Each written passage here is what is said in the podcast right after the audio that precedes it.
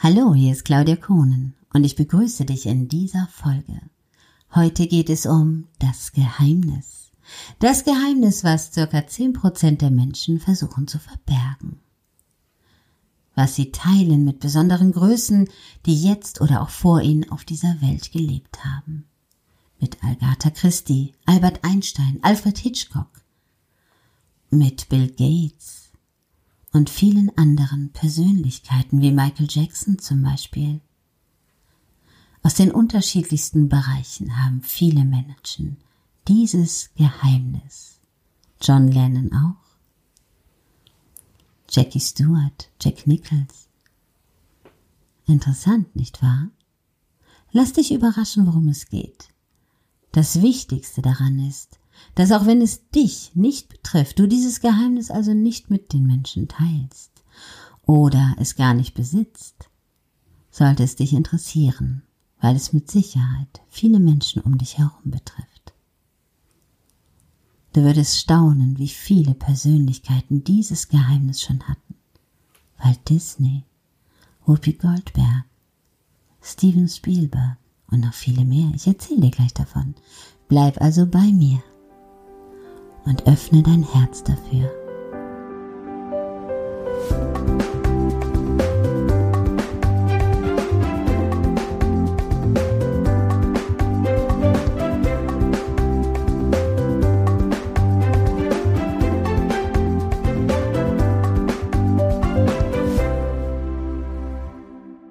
Heute möchte ich dir ein Geheimnis verraten. Ein Geheimnis, was zehn Prozent der Menschen versuchen zu verbergen. Ein Geheimnis, was sie mit bekannten Persönlichkeiten gemeinsam haben, wie Albert Einstein, Alfred Hitchcock, Bill Gates und so vielen anderen, Galileo von Galilei, Physiker und Jack Nichols, Jackie Stewart. Das sind so viele Menschen, Leonardo da Vinci und ich glaube Mozart war es auch. Ja, Wolfgang Amadeus Mozart war es, der Musiker und Komponist. Napoleon. Unglaublich viel. Robbie Williams, der Sänger. Sehr viele Menschen. Salvatore Dali, spanischer Maler und Bildhauer, Schriftsteller, unglaublich bekannt auf unserer Welt. Whoopi Goldberg, die amerikanische Schauspielerin, die so viele Menschen zum Lachen bringt. Und Tommy Hilfinger, dieser Mode Design oder Modeguru. Sie tragen alle dieses Geheimnis. Und weißt du was? Die Menschen sind gar nicht stolz darauf. Eher traurig darüber. Weil es geht hier um das Geheimnis der Legasthenie. Manche sagen Rechtschreibschwäche. Es gibt da so viele unterschiedliche Schwierigkeitsgrade, aber zehn Prozent der Menschen haben das. Und wenn du jetzt denkst, boah, das interessiert mich überhaupt nicht. Hm, ja, genau. Zehn Prozent der Menschen. Das heißt, wenn du mit 100 Leuten in einem Raum bist, sind zehn davon betroffen. Und weißt du, was das Schlimmste ist, wenn du jetzt sagst, es interessiert dich nicht? Das steht dir natürlich zu. Aber es könnte auch ein Mensch haben, der dir viel bedeutet. Und der sein Leben lang damit beschäftigt ist, es vor dir zu verbergen. Warum sollte man das tun? Weil es dem Menschen peinlich ist. Ich erzähle dir die Geschichte eines Mädchens, die wahr ist. Dieses Mädchen hat schon in der Grundschule festgestellt, dass sie nicht richtig schreiben konnte. Sie kann alles schreiben, aber sie hat immer das Wahr oder das TH verwechselt und Groß- und Kleinschreibung ist eine Katastrophe. Viele solche Worte. Aber alles kann man lesen, was sie schreibt. Und mit ein bisschen Kreativität kann man das natürlich auch verstehen, weil es ist eindeutig. Und es gibt Beweise, dass man das gar nicht so braucht, dass jeder Buchstabe genau an derselben Stelle ist, um es zu verstehen. Aber wir Menschen wollen natürlich respektvoll, dass man mit dem Schriftbild umgeht, respektvoll behandelt werden. Und es hat so wenig Wertschätzung, wenn so viele Rechtschreibfehler drin sind. Sowas hörte sie immer. Und ich verrate dir was. Dieses kleine Mädchen war sehr unglücklich deswegen, weil sie konnte fantastische Aufsätze schreiben. Und als sie in die Schule ging, war das noch nicht so eindeutig mit der Legasthenie. Also da gab es noch nicht diese Tests, die man heute machen kann. Da war es einfach nur dumm. oder zu faul zum Lernen oder sie kapiert es halt nicht. Was das in diesem Kind macht, kann man sich gar nicht vorstellen, weil ein kleines Kind versteht ja nicht, dass es das nicht lernen kann. Wenn jeder einfach sagt, du bist zu dumm oder warum schnallst du das nicht oder hör doch mal richtig hin oder ich hab dir das doch schon tausendmal gesagt, wie man das richtig schreibt. Das können Legastheniker doch nicht verstehen, wenn sie nicht wissen, dass sie Legastheniker sind. Und dieses kleine Mädchen fuhr dann in Kur. Und heute, und wirklich heute erst, weiß sie, dass sie vielen Kummer damit in sich reingefressen hat. Ja, sehr viel. Und in der Kur hat sie einen Brief an ihre Klasse geschrieben. Und sie war ganz stolz darüber, weil ein anderes Mädchen hatte sogar noch geguckt, ob das so richtig geschrieben ist. Dass das Mädchen auch nicht so begabt in der Hinsicht war, das wusste das Mädel natürlich nicht. Und sie schrieb einen großen Aufsatz an ihrer Klasse, weil sie konnte perfekte Aufsätze schreiben, wenn man den Inhalt von der Rechtschreibung trennt. Das darf man nicht vergessen. Und als sie zurückkam in die Schulklasse, freute sie sich nach sechs Wochen Kur. Dieser Brief, den sie geschrieben hatte, hing an der Tafel, vergrößert, so groß, dass eine Klappseite von diesen grünen Tafeln, die früher in der Schule hingen, ich glaube auch heute noch, das alles bedeckte, diesen Brief. Der Lehrer dachte wohl, das wäre psychologisch sinnvoll und wertvoll, diesen Brief so weit zu vergrößern, dass er dann alle Fehler rot anmalen konnte. Stell dir mal vor, wie das ausgesehen hat. So viele Fehler. Und der Brief war so aus dem Herzen geschrieben. Danach wollte das Mädchen am liebsten gar nichts mehr schreiben. Fast nie. Sie hat es gehasst, in die Schule zu gehen. Sie konnte sich viele Dinge merken, und viele erzählen. Und manchmal hat sie dann, wenn es hieß, ein Referat oder ein Aufsatz, dann hat sie das so erzählt, als hätte sie es auf dem Blatt geschrieben, hat sie aber nicht. sie hat gefuscht, weil sie konnte es einfach besser erzählen als aufschreiben und vorlesen. Und das hat sie auch zu ihrem Leben gemacht, dass sie lieber Dinge erzählt, als sie aufzuschreiben. Warum? Weil immer wieder dieselbe Situation auf sie zukam. Mit 14 ist das Mädchen dann freiwillig zu einem Neurologen gegangen und wollte wissen, ob sie wirklich dumm ist, weil sie immer so traurig war. Viele Ereignisse hat das in ihrem Leben zu der Zeit schon verändert, dass sie nicht richtig schreiben konnte. Obwohl ich möchte nochmal betonen, sie kann alles schreiben und ihr könntet jeden Satz lesen. Aber an manchen Stellen ist das Haar an der falschen Stelle. Und natürlich ergibt es vielleicht, wenn man das Komma an einer anderen Stelle macht, manchmal einen anderen Sinn. Darum schreibt sie fast ohne Komma und Punkt. Nein, Punkt schon. Aber ohne Komma. Sie verwendet dann auch Ausrufezeichen, um zu betonen, dass das für sie wichtig ist. Ja, mit 14 war sie dann beim Neurologen. Und er sagte zu ihr, Mädchen,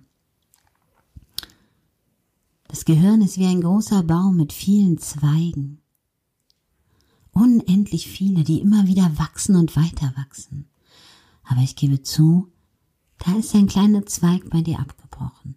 Und du kannst dir jetzt in deinem Leben aussuchen, willst du immer da hinschauen, bei auf die Dinge, die du nicht kannst, oder nutze doch alles andere, was du kannst. Und es ist nicht schlimm, wenn man eine Sache nicht kann. Es gibt viele Menschen, die eine Sache nicht können. Das große Problem ist nur, dein kleiner Fehler, wenn du ihn so nennen willst, ist sichtbar. Während andere Menschen ihre Geheimnisse haben, wo sie nicht so toll sind und man sieht es nicht. Dieses Mädchen war ziemlich frustriert. Sie wusste dann auch später, dass ihr leiblicher Vater weder lesen noch schreiben konnte und dass sie eigentlich Glück hat, dass sie das alles kann, auch wenn sie Rechtschreibfehler macht. Dann hat sie sich in der Volkshochschule angemeldet und Rechtschreibkurs gelernt und noch eine, noch eine, noch eine, noch eine, noch eine, noch eine, noch, noch, noch, noch, noch, noch ein. Aber es hat nicht geholfen. Und das Verrückteste ist, das Mädchen ist dann irgendwann eine Frau geworden. Und sie hat sich selbstständig gemacht. Sie war immer sehr kreativ, sie hat immer viel gemacht, sie ist immer positiv drauf und dann kam auch der Moment, wo sie Mutter wurde. Und sie musste dich in der Schule outen, damit nicht ihre Kinder vielleicht auch das Problem bekommen. Sie hat immer Nachhilfe für ihre Kinder geholt, weil sie Angst hatte, die könnten das nicht lernen. Gott sei Dank haben die das nicht. Bei jedem kleinen Wort, was sie schrieb, was sie schrieb, hatte sie Angst, dass es jemand entdeckt, dass sie es nicht kann. Und manches Mal, sie war Gastronomin, hat sie dann den Leuten erzählt, ja, es gibt jemanden Freibier und Freigetränke, wer die Tafel schreibt. Sie hat sich immer versucht zu drücken, weil das Problem eines Legasthenikers ist ja so manches Mal auch, wenn du es richtig auf einer Tafel hast und du willst es auf Papier bringen, machst du wieder einen Fehler. Und das ist ganz schrecklich. Das Problem ist, dieser Fehler ist sichtbar. Und wenn du jetzt, der mir zuhört, neben dir einen Menschen hast, der dir was aufschreiben will, und der hat das Problem, der weiß nicht genau, wie das geht, dann sei nicht so böse. Es gibt Gruppen, wenn man da was reinschreibt und da ist ein Fehler drin, dann sagen die tatsächlich, können wir mal das Niveau erhöhen. Und wenn du dann bedenkst, ja, dass sogar, wie soll ich sagen, Menschen, die das Ballonfahren erfunden haben, die wie Salvatore Dali oder wie Filmregisseure Steven Spielberg und Walt Disney zum Beispiel, ja, der den Trickfilm erfunden hat, dass die alle Legastheniker waren, dann kann es doch nicht sein, dass die Menschen dumm sind, oder? Sie haben nur eine andere Art des Denkens und eine andere Kreativität. Das Problem ist, dass jeder Mensch eine kleine Macke hat, wenn man das so nennen will. Nur bei Legasthenikern ist es sichtbar. Und ich weiß, ich habe mal einen Menschen kennengelernt, der war sehr lieb und sehr fleißig und der hat in der Gastronomie gearbeitet und sollte mir eine Quittung schreiben. Und jedes Mal, wenn ich an diese Quittung erinnert habe, ist er weggelaufen und hat versucht, irgendeine Mitarbeiterin zu finden, die das für ihn tun konnte. Und dann habe ich es erst geschnallt. Er konnte sie nicht schreiben. Der konnte alles andere, aber der konnte keine Quittung schreiben, weil er nicht schreiben konnte. Und zehn Prozent der Menschen haben das Problem, dass sie nicht richtig schreiben können. Ja, und wahrscheinlich hast du es dir schon gedacht, dieses kleine Mädchen, das war ich. Ja, und ich bin auch heute noch Legastheniker. Und ihr könnt euch gar nicht vorstellen, was das bedeutet, wenn man versucht, bei Social Media Reichweite zu generieren und muss bei fast jedem Post jemanden fragen, ob der korrigiert werden kann. Das ist wie eine Bremse. Versuch dich mal einen Tag da kurz reinzudenken. Bei allem, was du schreibst, möchtest du am liebsten jemanden haben, der drüber guckt. Dann bist du so lahm wie eine Schnecke, die auch noch hinten angebunden ist. ja, wirklich, wie eine Schnecke, die hinten angebunden ist. Das ist eine Katastrophe. Oder du sagst, es ist mir egal. Aber es ist nicht egal. Ich versuche das mir manchmal einzureden. Das ist mir egal und nimm mich, wie ich bin. Aber weißt du, Menschen, die mich nicht kennen und das dann lesen, die denken dann, die ist dumm weil es so sichtbar ist, dass ich manche Dinge nicht kann. Und dann denkt man, es gibt doch Rechtschreibprogramme. Ja, probiert die mal aus. Es ist nicht perfekt. Ja, und weißt du, was das Schlimmste ist? Du siehst ja gar nicht, ob es das Richtige ist oder nicht. Das versteht man nicht. Weißt du, bei Rechtschreibprogrammen werden dir vielleicht zwei, drei Vorschläge gemacht. Aber woher willst du denn wissen, welche der richtige ist? ja, das kann man sich nicht vorstellen, wenn man das Problem hat. Und darum rede ich mein ganzes Leben lang. Statt zu schreiben, rede ich immer. Ich rede liebend gerne mit den Menschen und für die Menschen und habe mich wahnsinnig auf das Reden fokussiert, von Kind an schon. Ja, es hat verschiedene Gründe in meinem Leben gegeben und wahrscheinlich sollte das so sein. Und wenn du Legastheniker bist, dann kann ich dir nicht die tröstenden Worte geben und sagen, die Menschen nehmen dich so wie du bist. Ich würde das gerne. Ich würde das vom Herzen gerne sagen, ob du ein Kind bist oder auch ein erwachsener, erwachsener Mensch bist. Wenn du Legastheniker bist, dann weißt du, es wird immer eine Herausforderung sein. Ich würde gerne sagen, die Menschen sind so rücksichtsvoll. Mittlerweile bin ich so tough, dass ich sage, ja, ich bin Legastheniker, aber auch noch nicht lange, muss ich ganz ehrlich zugeben. Ich habe lange Zeit mit mir gekämpft. Und ich wünsche dir, dass du, du als Zuhörer, anders mit den Menschen umgehst, die dieses Problem haben. Weil es macht traurig innerlich. Wirklich. Es macht traurig. Und wenn du kein Legastheniker bist und du könntest es lernen, tu dir den Gefallen, tu es, weil es verfolgt dich dein Leben lang. Wenn du es lernen kannst, es gibt dafür Tests, dass man feststellen kann, ob man Legastheniker ist oder ob man eine Lernschwäche hat und es lernen kann. Es gibt mittlerweile super Tools. Und wenn du es lernen kannst, dann lerne es, weil wirklich, wirklich, glaube mir, man muss nicht perfekt sein, aber es verfolgt dich immer wieder. Und wenn du Legastheniker bist, dann achte auf deine Stärken und gib den Menschen nicht die Gelegenheit, dir weh zu tun. Wenn jemand das sagt oder ihm auffällt, steh dazu. Weil es sagt immer mehr über den Menschen aus, der böse ist, als über dich. Also ihr lieben Zuhörer, das ist meine Herzensbotschaft. Beachtet bitte, dass auch wenn man die Schwäche eines Menschen sehen kann, sie dir nicht das Recht gibt, sie auszunutzen oder ihm weh zu tun. Im Gegenteil. Sei lieber positiv, denn deine Schwäche sieht man vielleicht noch nicht. Und es wird auch schön, wenn Menschen mit dir gut umgehen. Es gibt viele Kinder, die sehr darunter leiden.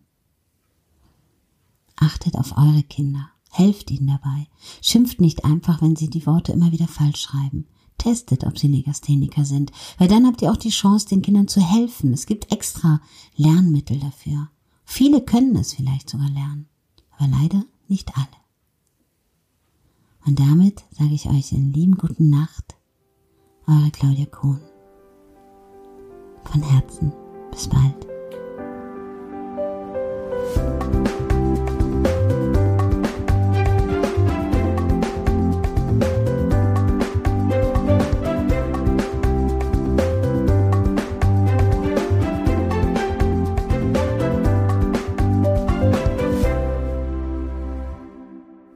Schön, dass du noch da bist, dass du bis hierher zugehört hast. Das schätze ich sehr. Und ich würde mich über deinen Kommentar sehr freuen. Und naja, wie soll ich sagen? Abonniere doch diesen Kanal. ich rede mehr als zu schreiben und bin dir dankbar, wenn du bei mir bist. Und viele andere Menschen würden das bestimmt auch gerne lesen, was du darunter schreibst. Bis bald, deine Claudia Kohn. Bleib zur nächsten Episode.